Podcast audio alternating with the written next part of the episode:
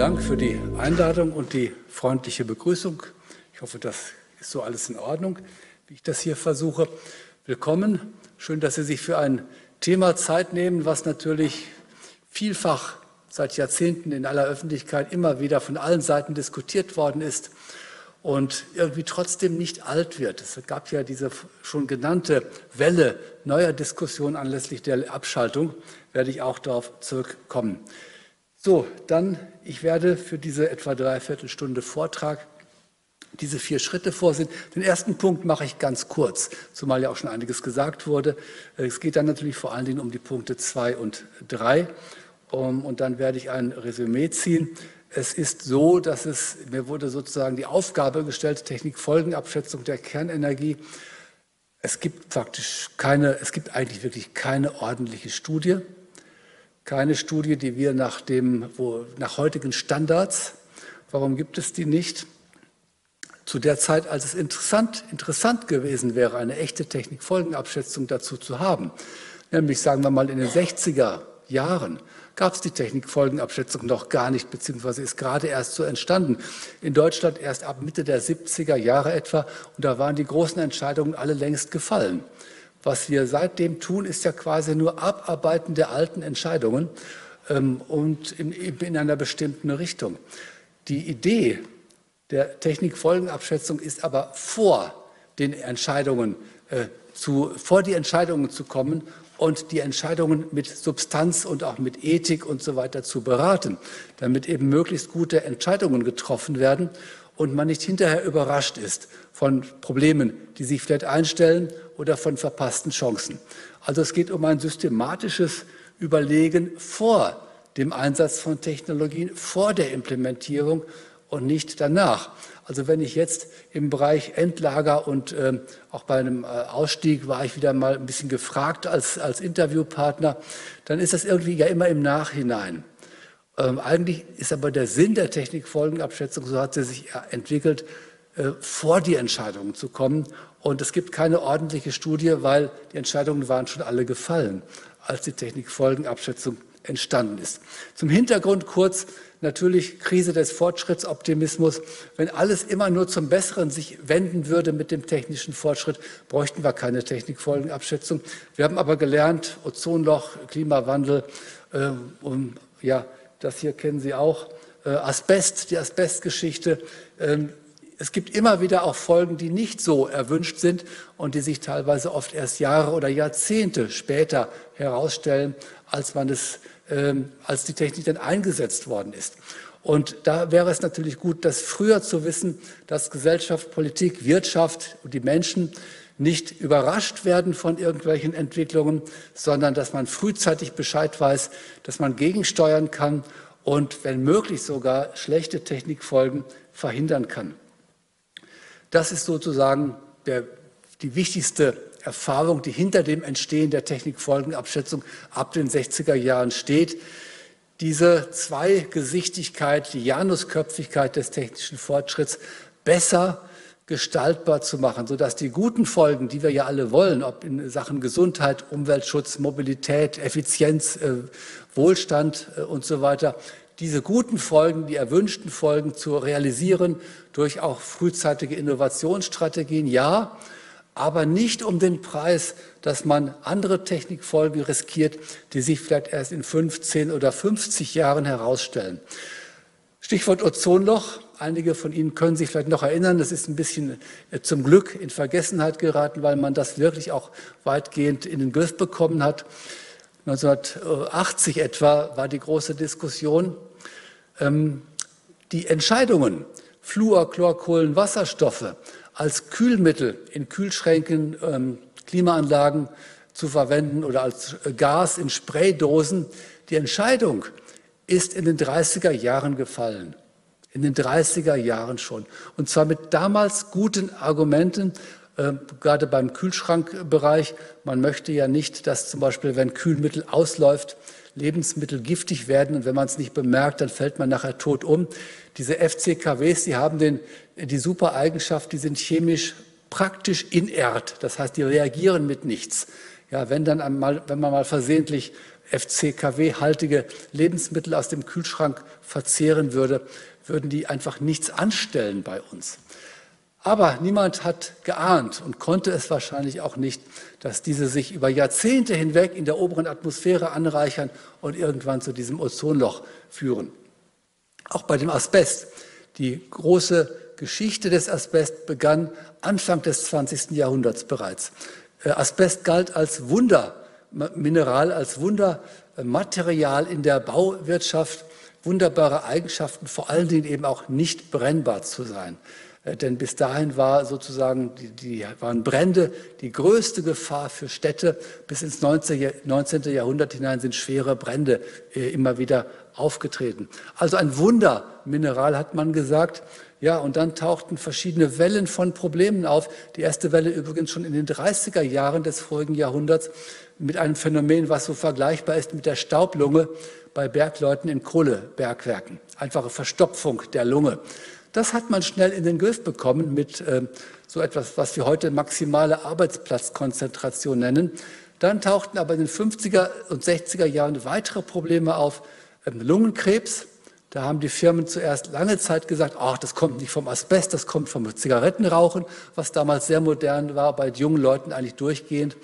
Und dann Mesothel Mesothelioma, Rippenfellkrebs, ein Krebs, der wirklich nur von Asbestinhalation herkommt und der, wenn er mal die Welle mal ganz durchgelaufen sein wird, in, allein in Europa Hunderttausende von Toten zur Folge gehabt haben wird. Also wirklich schwere Technikfolgen, wo man froh gewesen wäre, wenn man etwas, wenigstens etwas früher davon eine Ahnung gehabt hätte. Und wenn, das gibt so moderne Technikrisiken, die sind einfach ähm, fies in Sachen Früherkennung. Äh, räumliche Globalisierung, dass also Mikroplastik heute in den Polarmeeren herumschwimmt, ja, äh, da hat die ja keiner hingebracht. Das sind die globalen Transportprozesse im Wasser, die Meeresströmungen, die das machen. Große zeitliche Reichweite. Selbst wenn wir aufhören würden mit CO2 und Methanemissionen heute, würde das Klima noch Jahrhunderte brauchen, sich zu normalisieren. Geschweige denn von Atommüll zu sprechen, der ja Jahrtausende und Jahrhunderttausende weiter strahlen wird. Dann ein anderes Problem, die Verursacher der Probleme sind oft gar nicht die Betroffenen. Also diejenigen, die in Tschernobyl vom Reaktorunfall betroffen waren, waren nicht die Nutznießer. Oder die Hauptbetroffenen vom Klimawandel sind nach wie vor prekäre Länder wie Bangladesch oder südlich der Sahara in Afrika. Die haben aber faktisch nichts zur Verursachung des Klimawandels beigetragen. Ähm, schlechte Wahrnehmbarkeit mit unseren Sinnesorganen. Äh, Radioaktivität können wir nicht riechen, nicht schmecken, nicht sehen. Ja, wir mussten sozusagen Geigerzähler erfinden als ein neues, neues Sinnesorgan für Menschen, was natürlich aber nur funktioniert, wenn man zufälligerweise gerade eins dabei hat. Ähm, das geht eben nicht anders. Und so weiter und so weiter. Ich will da gar nicht durch die ganze Liste gehen. Sie merken angesichts der Liste aber, wie schwer es auch sein kann, solche Technikfolgen, die sich erst langsam, schleichend einstellen, frühzeitig zu erkennen. Ja, die Aufgabe wäre dann eben früh einzusteigen, früh diese möglichen Folgen in den Blick zu nehmen und dann eben zur Nutzung der Chancen und zur Vermeidung oder Minimierung der Risiken beizutragen. Da es da oft Konflikte gibt zwischen etwa Nutznießern und negativ Betroffenen ist auch der Umgang mit Technikkonflikten, zum Beispiel Endlagerung, ein großes Thema für die Technikfolgenabschätzung. Es gibt Technikfolgenabschätzung, Entschuldigung, ich habe hier die englische, sehe ich gerade, in drei großen Bereichen als Politikberatung. Das schon erwähnte Büro beim Deutschen Bundestag ist so ein typisches Beispiel. Es gibt in 25 Ländern weltweit, inklusive etwa der United States, äh, von Frankreich und, und Großbritannien, aber auch Japan und Mexiko, ähnliche parlamentarische Einrichtungen der Politikberatung. Zweiter Bereich dann die Öffentlichkeit. Ähm, da ist Deutschland relativ spät gekommen. Vielleicht wissen Sie, dass es in Stuttgart mal eine Akademie der Technikfolgenabschätzung gab. Die war, würde man heute sagen, ihrer Zeit so weit voraus, dass man sie wieder dicht gemacht hat, bevor man sie wirklich sozusagen sich angeeignet hatte und nutzbar machen konnte. Ja, jetzt ist die Lage klar, jetzt wird überall Partizipation, Bürgerbeteiligung gemacht. Das war aber vor 30, 40 Jahren bei weitem noch nicht so weit in Deutschland. Dritter Punkt, Technikfolgenabschätzung in der Zusammenarbeit mit Ingenieuren, mit Technikentwicklern. Das wäre natürlich ideal, wenn man die Technikfolgendenkweise schon an der Wurzel anbringt, da wo die Technik gemacht wird.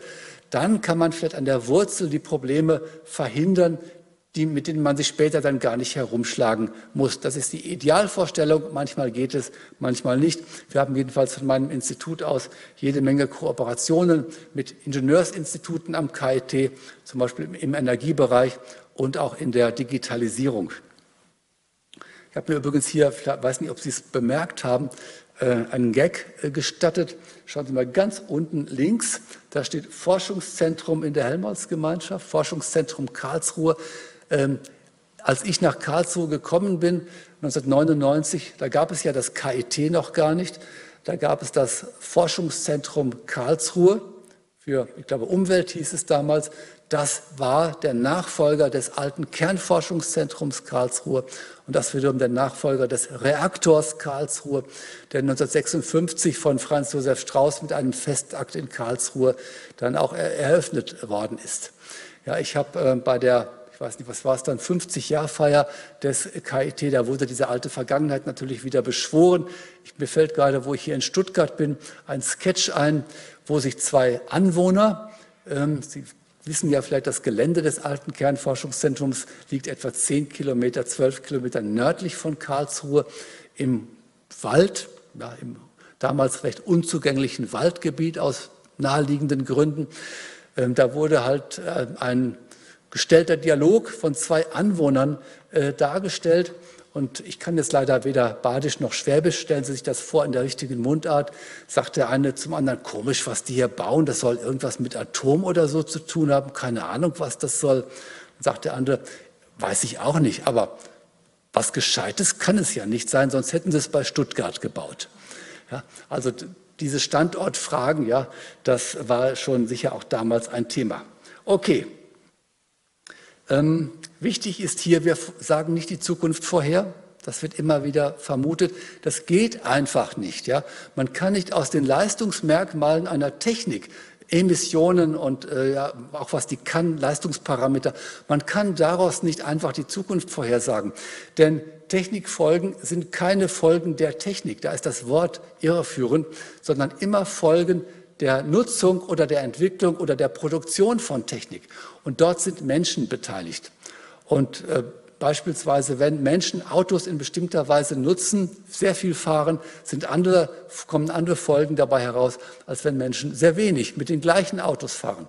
Das heißt, die Technikfolgen haben immer mit Menschen und menschlichem Verhalten auch zu tun. Und deswegen, weil Menschen eben so, sagen wir mal, überraschende Wesen sind, sich schlecht vorhersagen lassen, äh, machen wir auch keine Vorhersagen. Man hat das in den 70er Jahren versucht und ist aber so schnell gescheitert, dass man das aufgegeben hat. Stattdessen ist heute das Denken in Alternativen eigentlich unser Arbeitsmodell, Szenarien, ja, mögliche Zukünfte, um dann eben sozusagen ein Navigieren politischer Entscheidungsträger, Institutionen in die Zukunft hinein zu erlauben, was sozusagen mit Möglichkeiten rechnet und dann eben auch bestimmten Möglichkeiten vorbeugt und andere Möglichkeiten fördert, damit eben die guten Seiten der Technik zur Geltung kommen können. Also kein TINA. TINA kennen Sie vielleicht, there is no alternative, es gibt keine Alternative. Ein äh, sagen wir mal gerade von Experten, aber auch von Politikern immer wieder beliebter Satz. Da werde ich dann allergisch und sage, die Zukunft ist ein offener Raum. Da gibt es immer Alternativen. Es gibt allerdings vielleicht bessere und schlechtere Alternativen. Und darüber müssen wir sprechen. Nicht darüber, dass es keine Alternative gibt. Übrigens hat man zu den heißen Zeiten der Atomdebatte, hat man seitens der Befürworter auch gesagt, es gibt keine Alternative zur Kernenergie. Einer der bekanntesten Vertreter dieser These war der schon erwähnte Franz Josef Strauß, der gesagt hat, entweder wir machen weiter mit der Kernenergie oder wir fallen zurück in die Steinzeit und dann gehen die Lichter in Deutschland aus. Also das, da, an so Zitate kann ich mich noch dunkel erinnern. Und ähm, stattdessen eben bei uns die Auffassung, denken in Alternativen statt einseitig setzen auf eine einzige Zukunft. Ja, jetzt aber endlich oder endlich gut. Das ging noch so kurze Geschichte zur Kernenergie. Ich denke, viele von Ihnen oder alle sind auch Zeitzeugen. Ähm, ich werde das etwas locker hier handhaben. Bei Bedarf können Sie ja gerne nachfragen. Die menschliche Nutzung der Kernenergie beginnt mit Hiroshima und Nagasaki. Also das ist wirklich etwas, was immer noch auch ähm, bis heute wirkt. Ja, es ist zum Beispiel in dem Spruch zu finden, dass man von Atombomben spricht, aber von friedlicher Nutzung der Kernenergie. Man will da einen Unterschied machen, aber es ist die gleiche Energie aus Atomkernen, die durch Zerfall äh, freigesetzt wird. In der Atombombe unkontrolliert, Explosion, in der Kernenergie kontrolliert, damit sozusagen da Elektrizität produziert werden kann. Übrigens die Kernenergiegegner, die haben sich auf den Begriff der Atomenergie eingeschossen, um eben auch diese Assoziation Atombombe wachzuhalten. Die Befürworter sprechen von Kernenergie im Sinne dieser friedlichen Nutzung. Äh, ich werde in der Regel Kernenergie sagen, nicht weil ich ein Befürworter bin, sondern weil ich mal äh, Physiker gewesen bin. Und hier geht es einfach physikalisch um Kernenergie und nicht um Atomenergie. Ja, also das gibt einfach einen Unterschied zwischen Atomphysik und Kernphysik. Und hier geht es um die Kernphysik. Wenn man so Interviews liest von damals führenden Kernenergie äh, oder Kerntechnikern auch in Deutschland, dann hatten die eine hohe Motivation, der Menschheit etwas Positives zu ermöglichen. Eine gut, gute Sache, Kernenergie als, ja, äh, als etwas fast unendlich vorhandenes, ein Energiereservoir, eine, äh, vielfach wurde von einer Energieüberflussgesellschaft gesprochen. Es gab den Spruch damals, ähm, wenn wir das alles so gemacht haben mit der Kernenergie, dann wird es sich nicht mehr lohnen, eine Stromrechnung noch auf Papier zu drucken, weil das Papier zu teuer ist. Das ist dann teurer sozusagen als der Strom selbst. Ja, wegen Überfluss und dann eben Drückung der Preise. Davon, ähm, ja, das war so eines der Versprechen. Ernst Bloch, ja, ein Philosoph, hat sich hinreißen lassen, in einem Interview zu sagen, was für eine wunderbare Technologie, äh, mit der man aus wenigen Pfund oder wenigen hundert Pfund, das Wort hat er verwendet, Thorium oder Uranium, ganz die, die Wüste Sahara fruchtbar machen kann. Ja. Das war die Faszination der Atomenergie, der Kernenergie, ja, ist, ist egal, in jener Zeit. Die Euphorie schwappte weit. Ähm, ein Atomfrachter wurde in der Tat in Deutschland gebaut. Die Otto Hahn ist auch eine Weile gefahren. Äh, Atom-U-Boote gibt es ja immer noch im militärischen Bereich. Es gab aber auch äh, Spekulationen, sogar teilweise Designermodelle anderer äh, Fahrzeuge, wie zum Beispiel Atomlokomotiven oder auch Atomautos. Es gibt eine Werbung, ich glaube von Ford war es, Ende der 50er Jahre. Ähm, da hat man Werbung gemacht damit, es wird ein Wunder sein, mit einem Brennstab, das kann ja nur ein ganz kleiner sein für so ein Auto, mit einem Brennstab wird man nach Madrid und wieder zurückfahren können von Deutschland, ohne einmal zu tanken, sprich einen neuen Brennstab zu laden. Also das nur so als Ausdruck der Zeit, des Zeitgeistes damals. Das Atomium in Brüssel, 1958 gebaut. Sie kennen dieses große Objekt. Das ist sozusagen bildhaft gewordener, bildhaft gewordener Zeitgeist der späten 50er Jahre. Die Begeisterung auch in der Politik war groß, eben auch aus dem Grund, dass man nach dem Ende des Zweiten Weltkriegs, nach der Katastrophe der Nazi-Herrschaft nach neuen Wegen gesucht hat, Deutschland wieder naja, zur Geltung zu bringen in der Welt. Da hat man sehr auf Technik und Wissenschaft gesetzt und da war die Kernenergie eben auch ein wichtiges Element. In der Industrie übrigens gab es Zurückhaltung, die wollten das gar nicht. Äh, das ist ja dann später sehr anders geworden. Die wollten anfangs die Kernenergie nicht. Es gab, es war in den 50er Jahren die starke Euphorie des Ölzeitalters. Erst da fing der Verbrauch von Erdöl so richtig an. Es war billig, man konnte die Technologien gut beherrschen. Kernenergie dagegen, unbekannte Technologie, hm, fremd, Strahlung, das wollte die Wirtschaft eigentlich gar nicht. Sie ist quasi durch Subvention dazu gebracht worden, es dann auch trotzdem zu tun.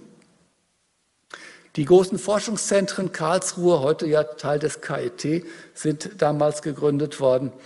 Das Atomrecht, das, Kernenergie ist ein, eine der wenigen Technologien, die die Ehre bekommen haben, einen eigenen Rechtsbereich zu erhalten. Ja? Das sagt auch etwas aus über die Besonderheit der Technologie, braucht eben eine besondere Regulierungsform. Subventionen hatte ich genannt. Am Anfang gab es relativ wenig Resonanz in der Bevölkerung. Es war ein Projekt der Eliten in Deutschland. Es gab aber auch wenig Widerstand. Es gab dieses, diese Verwunderung, dieses Stirnrunzeln, was machen die da eigentlich, was ich ja gerade in dem Sketch genannt hatte, aber noch kein Widerstand. Akzeptanzverlust begann später. Äh, da spielt sicher die Studentenbewegung eine Rolle ab Ende der 60er Jahre. Wühl, 1976, glaube ich, war das, wo sozusagen das Fanal, wo die Widerstandsbewegung gegen Atomkraft, man sagt ja Anti-AKW-Bewegung, äh, sich so richtig formiert hat und zum ersten Mal dann ja auch so massiv aufgetreten ist, dass sie Erfolg hatte. Ja, das äh, Kraftwerk ist ja nie äh, gebaut worden. andere bekannte Namen, Brokdorf im Norden, Wackersdorf als Wiederaufarbeitungslage im Bayerischen Wald, Gorleben als mal geplantes Endlager, Kalka als schneller Brüter, wo man dann in die Plutoniumwirtschaft einsteigen wollte, um den Brennstoffkreislauf zu schließen. Ja, sieben, Milliarden deutsche Mark hat Kalka gekostet. Äh, als es fertig war, hat die Wirtschaft gesagt, wollen wir nicht. War aber schon fertig. Ja. Steht heute noch. Sie können es besichtigen, wenn Sie mal dort äh, in der Nähe sind, am Niederrhein, kurz vor der holländischen Grenze. Ein holländischer, holländischer Investor hat es für einen Euro gekauft und betreibt heutzutage dort so einen, einen, Spaß, äh, einen Spaßpark irgendwie. Man kann, es gibt dort einen, diesen bekannten, diese Kühltürme, davon gibt es einen, der steht. Und der Gag ist, in dem Kühlturm gibt es ein Kettenkarussell. Ja, das schraubt sich hoch und wenn es ganz oben kommt, können die Leute rausgucken, oben aus dem Kühlturm. Es sieht von, ich war nicht drin, aber von außen sieht es beeindruckend aus. Mag auch für schwindelanfällige Menschen nicht unbedingt empfehlenswert sein. Also, da ist einfach viel durch den Akzeptanzverlust nicht mehr realisiert worden. Sie kennen vielleicht auch die Geschichte von Mülheim-Kerlich ähm, bei Koblenz. Es ist ans Netz gegangen. Nach wenigen Tagen wurde, dem, wurde per Gerichtsbeschluss aber die Betriebsgenehmigung wieder entzogen. Dann wurde es neu verhandelt und ähm, dann gab es keine Betriebsgenehmigung mehr wegen der Erdbebengefahr ähm, in, dort in der, in der Nähe, die im ersten Anlauf nicht berücksichtigt worden war oder nicht hinreichend berücksichtigt worden war. Das Dumme ist, es ist wenige Tage gelaufen. Und das heißt, es war alles verstrahlt. Also es musste dann alles wie mit diesen ganzen mühsamen Verfahren äh, entsorgt werden. Hätte man es gar nicht in Betrieb genommen wie Kalka, dann kann man es für andere Zwecke einfach nutzen. Aber wenige Tage reichen und es ist einfach radioaktiv verstrahlt. Ja, und dann, ich denke, einige von Ihnen können sich erinnern, ich kann mich selbst auch noch erinnern, äh, statt einer argumentativen Auseinandersetzung, pro und contra, gab es oft so etwas wie Glaubenskämpfe zwischen Befürwortern und den Gegnern. Ähm, es gab auch deswegen keine, keinen Bedarf an wissenschaftlicher Politikberatung in diesem Feld, weil alle ja schon wussten, wofür oder wogegen sie sind. Und dann kann man als Wissenschaftler auch nichts mehr machen. Ja? Dann sind die Menschen festgelegt. Ähm, es gab damals, wie das ja vielleicht auch gelegentlich gesagt wird, zu der ähm, Impfdiskussion äh, im Laufe der Corona-Pandemie, ähm, diese Glaubenskämpfe bis in Familien hinein, bis in Freundschaften hinein, ähm, heute vielleicht kaum noch vorstellbar, aber das hat richtig eine Spaltung der Gesellschaft damals bewirkt.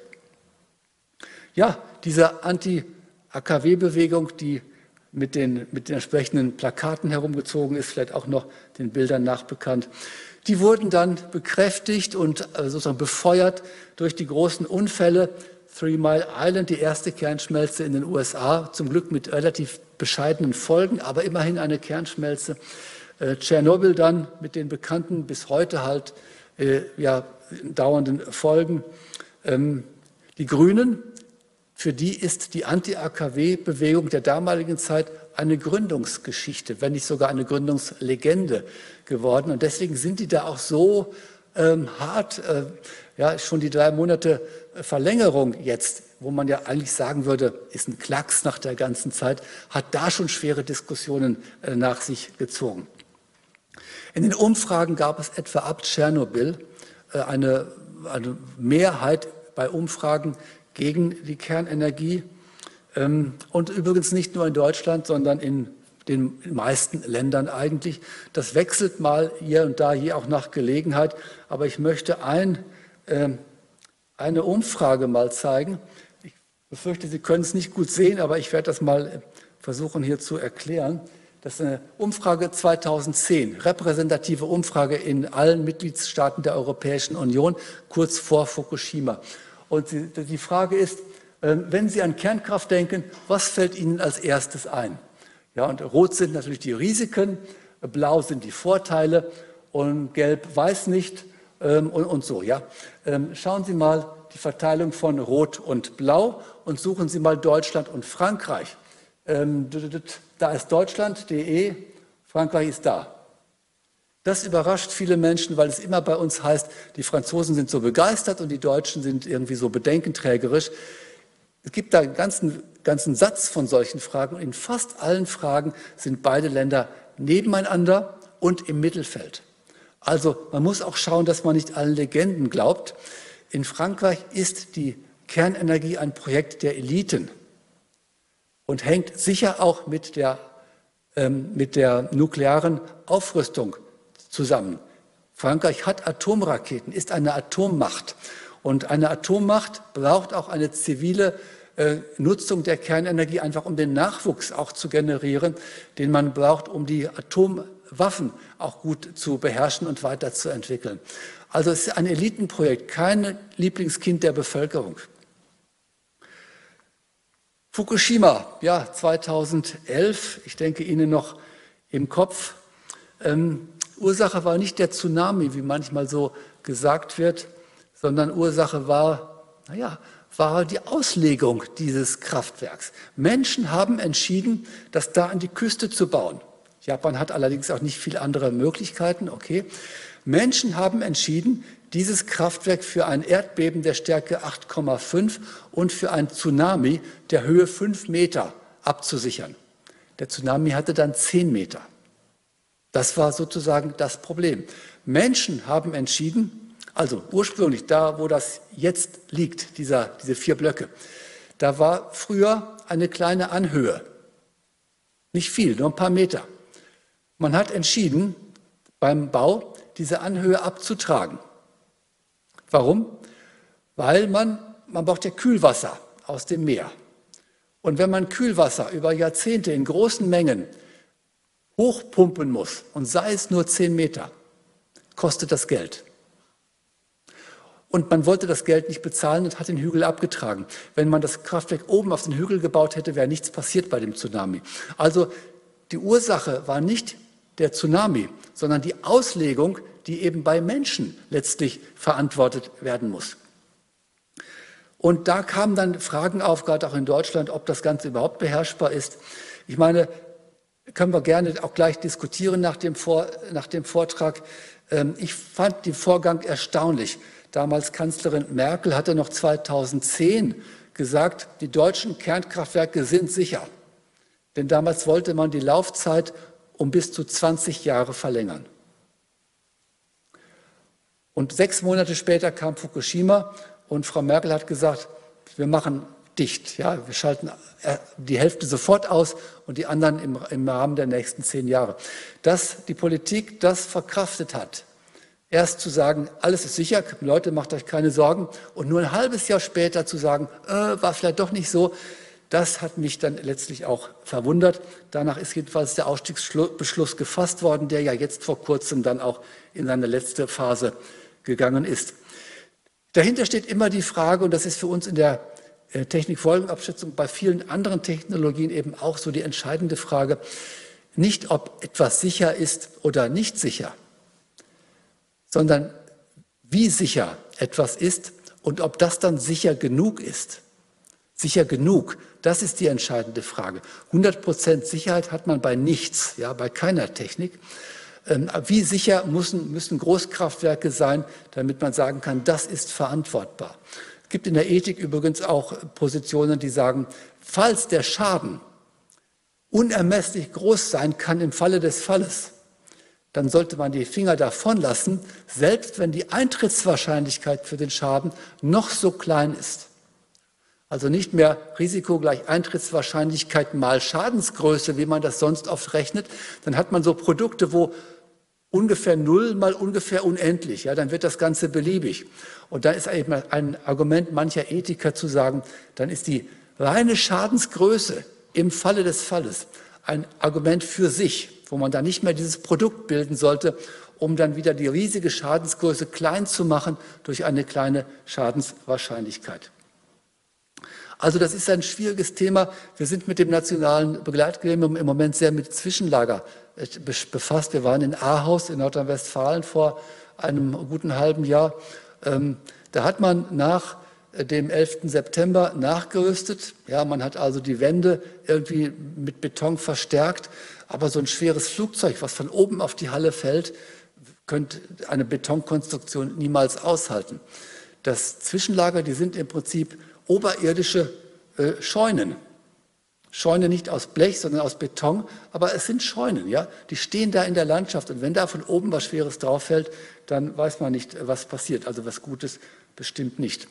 Heute ist die Lage äh, demoskopisch von Umfragen her gesehen ähm, etwas unübersichtlich. Es hängt geradezu davon ab, wann man eine Umfrage macht und wie man die Fragen stellt.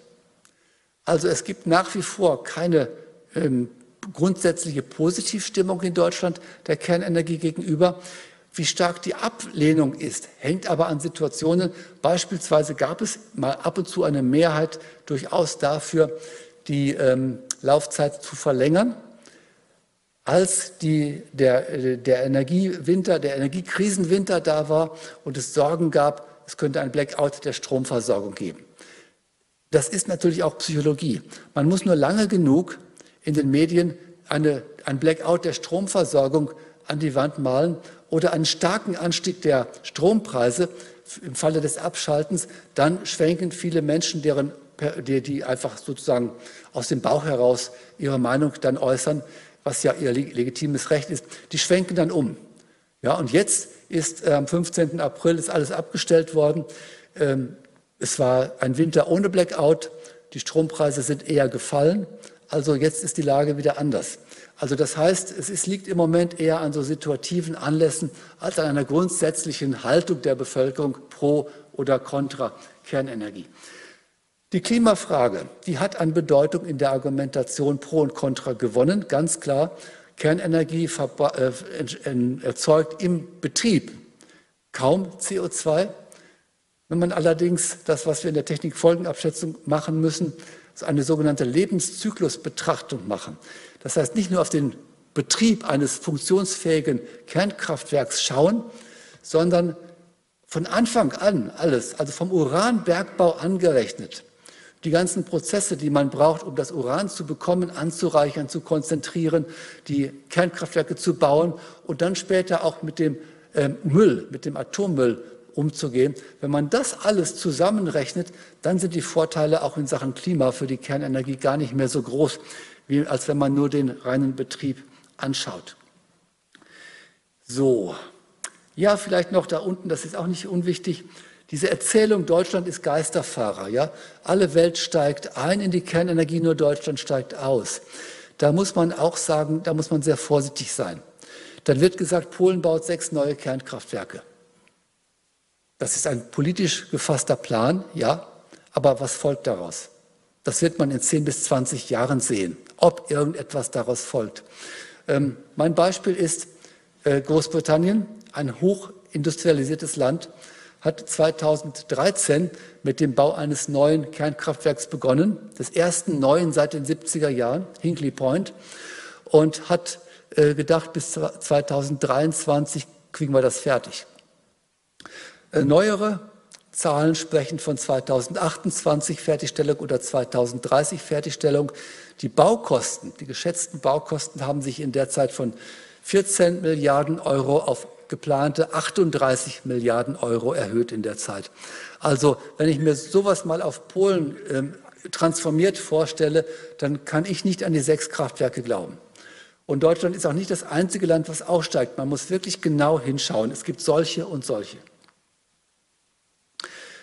Ja, die Ursachen für mangelnde Akzeptanz nicht nur in Deutschland ist eigentlich relativ klar. Das Endlagerproblem ist nicht gelöst. Finnland hat jetzt eins, Schweden, Frankreich ist auf gutem Wege. In Deutschland haben wir noch lange keins, die USA haben keins, Japan hat keins. Also es ist viel, vieles äh, einfach nicht geklärt. Die GAU- oder Super-GAU-Problematik, natürlich spielt die eine große Rolle. Strahlung mag eine große Rolle spielen, habe ich hier gar nicht jetzt äh, explizit aufgeführt. Es gibt aber auch ganz andere Gründe. Zum Beispiel dieses Argument, da entscheiden die in Berlin oder früher in Bonn irgendetwas, ähm, ich denke, ich nehme mal an, das, was da bei Freiburg in Wühl Thema war, war, man wollte sich auch nicht einfach von den fernen Entscheidern in Bonn damals so ein Ding vor die Nase setzen lassen, ohne gefragt worden zu sein. Misstrauen gegenüber Obrigkeit, gegenüber großen Wirtschaftsunternehmen durch die Studentenbewegung, das war ja noch in, der, in den 70er Jahren alles sehr frisch. Es war ein Klima des Misstrauens gegenüber denen da oben wie es heute ja durchaus auch noch in weiten Kreisen der Bevölkerung herrscht. Und äh, die, die, den Widerwillen dagegen, dass man von denen da oben irgendwelche Belastungen in der Nähe seines Wohnortes halt aufgezwungen bekommt. Das ist, denke ich, auch eine, eine wichtige, ein wichtiger Grund für die mangelnde Akzeptanz. Unbehagen an Großtechnik sowieso, also äh, auch große Chemieanlagen, äh, Großanlagen haben es schwer, ähm, dass, ähm, wo sagen wir, Großes gemacht wird, wo viele, wo eine hohe Konzentration an Energie zum Beispiel da ist oder an, sagen wir mal, Giftstoffen wie in der chemischen Industrie, da kann auch etwas passieren. Es gibt ja auch äh, immer wieder Unfälle in chemischen Produktionsanlagen. Ja, mangelndes Vertrauen in die Regulierung, so nach dem Motto, die stecken unter einer Decke. In Japan gibt es das äh, Wort, also in der japanischen Sprache, auf Deutsch heißt es dann Atomdorf. Das sagt aus, das meint, dass in Sachen Atomregulierung, Kontrolle, Wirtschaft, dass alle sich quasi kennen. Ja, dass das eine eingeschworene Gemeinschaft ist, wo Geben und Nehmen halt angesagt ist und wo die Kontrolle nicht unabhängig von den Nutznießern passiert. Hm, ich, ob das so ist, weiß ich nicht. Ich weiß nur, dass man so dort redet. Und dieses Misstrauen gab es in Deutschland auch. Ja, viele Ursachen also.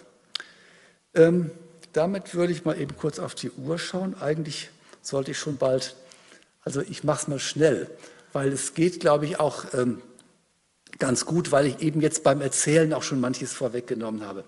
Also es, ich kann Ihnen leider nicht aus einer schönen, fundierten, ausgewogenen Studie für den Deutschen Bundestag berichten, weil es eine solche nicht gibt, aus dem bekannten Grund. Ähm, das, was ich jetzt hier Ihnen erzähle, sind Ergebnisse wissenschaftlicher Studien, Publikationen, teilweise auch Expertenaussagen, die mir zugänglich sind. Von daher hat das auch einen gewissen subjektiven ähm, Touch, was ich jetzt sage. Ähm, ich meine, wenn es früher keine Technikfolgenabschätzung gab zur Kernenergie, wie hat man das denn dann gemacht? Irgendwie mussten ja Entscheidungen getroffen werden.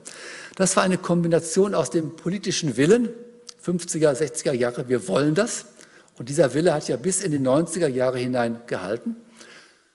Plus Expertenbegeisterung. Vor allen Dingen Kernphysik, Kerntechnik oder auch Wissenschaft generell, Fortschrittsoptimismus. Das war sozusagen die Gemengelage, aus der diese Entscheidungen heraus getroffen werden sind. Ähm, Bürger, Bürgerinnen, Zivilgesellschaft, ähm, Bürgerinitiativen wurden damals nicht beteiligt. Das gab gar kein Bewusstsein dafür, dass man das vielleicht tun sollte. Es hätte aber auch, selbst wenn die Politik das versucht hätte, bei den Bürgerinnen vermutlich gar keine Bereitschaft gegeben. Die hätten das auch nicht irgendwie eingesehen, weil es einfach die Zeit, die Zeit war noch nicht reif dafür. Kein Denken in, in Alternativen, sondern Alternativlosigkeit. Wir setzen darauf. Äh, die erste, die erste Äußerung Richtung Denken in Alternativen war eine Enquete-Kommission des Deutschen Bundestages 1976 bis 80 äh, Zukunft der deutschen Energieversorgung.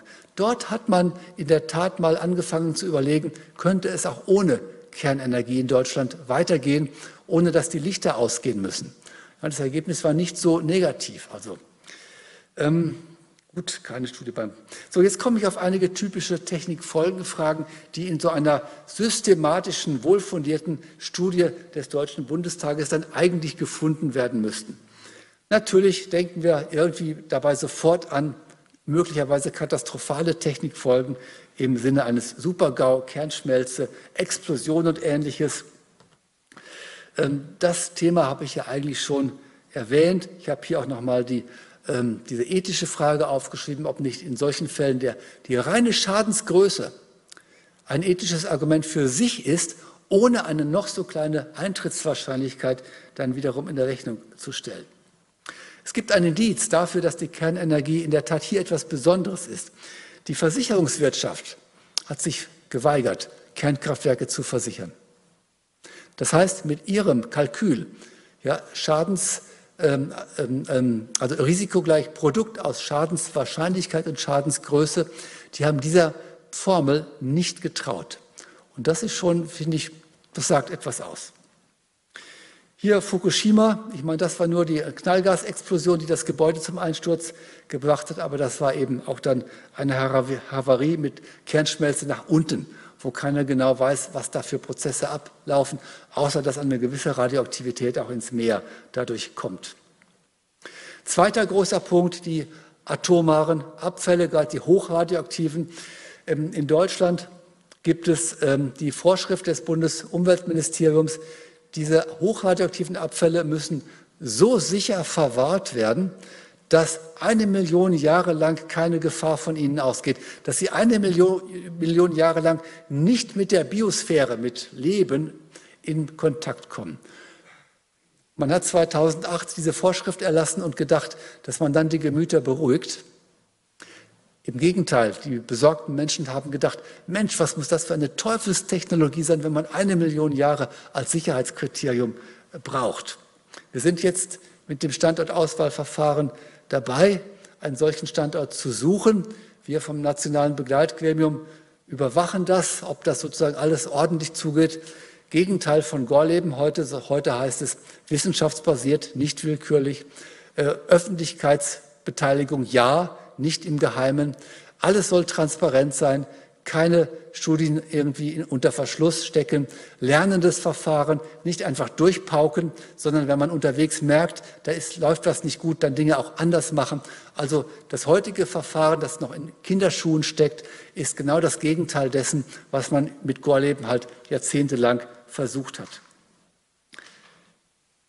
Übrigens, ja, ich sehe gerade die letzte Zeile hier, Krise.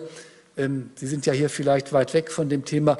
In dem Standortauswahlgesetz steht drin, dass dieser Standort mit der Sicherheit für eine Million Jahre soll bis zum Jahre 2031 gefunden werden. Also wer ein bisschen was von der Sache kennt, wusste immer schon, das kann nicht gehen. In wenigen, also in 14 Jahren, ab 2017, als man angefangen hat, das kann nicht funktionieren. Man hat erstmal die ganze Fläche Deutschlands in Betracht gezogen und ist jetzt dabei, sozusagen Stück für Stück einzugrenzen, ähm, mit zu vergleichen. Und das, was am Schluss, zum Schluss übrig bleibt, ist eben das Bestmögliche. Das kann man nicht in 14 Jahren schaffen. Jetzt ist das aufgeflogen. Das, die entsprechende Bundesgesellschaft hat gesagt, das klappt nicht mit 2031. Wenn wir Glück haben, unter optimistischen Randbedingungen, könnte es bis 2048 klappen. Wenn es nicht so glücklich läuft, bis 2064. Und damit sind wir jetzt in einer echten Krise im Verfahren. Was ist das denn noch für ein Verfahren? Und auch dann wäre ja nur der Standort gefunden, sprich vom Bundestag beschlossen. Dann muss die ganze Planung anlaufen, wie man es denn baut. Da muss es gebaut werden. Dann müssen die, die Logistik muss äh, eingerichtet werden, wie man die Abfälle da reinbringt. Dann muss die Einlagerung passieren, die alleine 20 Jahre dauern wird, weil man das nur nach und nach machen kann. Also 100 Jahre sind dann schnell um, bis alles unter der Erde ist. Also das ist ein ernsthaftes Problem. Das ist jetzt nicht irgendwie äh, aufgebauscht. Kontrollierbarkeit, ein Argument, was heute eine kleine Rolle nur noch spielt, der Zukunftsforscher Robert Jung hat das sehr stark gemacht. Er meinte, die Kernenergie sei so risikobehaftet, auch in Sachen möglicher militärischer Nutzung, die kann man nur unter Kontrolle halten, wenn man letztlich die Demokratie für bestimmte Teilbereiche opfert und das Ganze unter ein quasi Polizeistaatsregime stellt. Hat in den 70er Jahren viele Menschen beunruhigt. Heute ist das eher nicht mehr, nicht mehr relevant. Die Proliferation freilich, wenn man an Iran und Nordkorea denkt, irgendwo haben die ja ihre Technologien auch her. Also das ist in der Tat trotzdem ein, in der Hinsicht jedenfalls relevantes Argument. Wirtschaftliche Wettbewerbsfähigkeit. Sie kennen alle die Geschichte vom billigen Atomstrom. Das war immer eine Legende und ist es heute erst recht. Äh, warum war es eine Legende? Atomstrom wurde hoch subventioniert, allein weil die ganze Entwicklung rein staatlich organisiert und bezahlt worden ist. Die ganzen Garantien, etwa versicherungsmäßig, sind alle vom Staat übernommen worden. Für die Endlagerung jetzt gibt es Rücklagen der deutschen Wirtschaft in Höhe von, ich glaube, 24 Milliarden Euro. Bei einem Verfahren, was Jahrzehnte oder länger dauern wird, werden die mal aufgebraucht sein. Auch dann wird die Allgemeinheit wieder zahlen müssen. Also billiger Atomstrom war nie.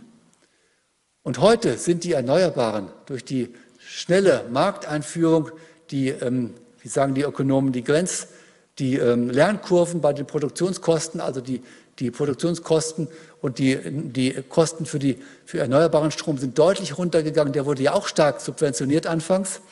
Äh, das ist aber jetzt so, dass die wettbewerbsfähig sind und die Kernenergie eben nicht mehr wettbewerbsfähig ist. Es gibt dann noch das Argument mit der Grundlast. Kernenergie hat diese schöne Stabilität. Ja, wenn die Reaktoren laufen, dann sind sie sehr stabil. Auch da gibt es kleine Fragezeichen. Es muss genug Kühlwasser vorhanden sein. Das Kühlwasser muss kühl genug sein. Denken Sie an den letzten Sommer. Der Sommer war zu warm und zu trocken. In Frankreich stand die Hälfte der Kernkraftwerke still, teils wegen Mängeln, teils aber, weil zu wenig Kühlwasser da war. Und dann nützt es auch nicht mehr viel. Äh, mittlerweile sagen manche gerade, die Stabilität, wenn sie denn so laufen, ist eigentlich ein Hindernis, weil sie dann nicht gut zusammenpassen mit diesem schnellen Auf und Ab der Erneuerbaren.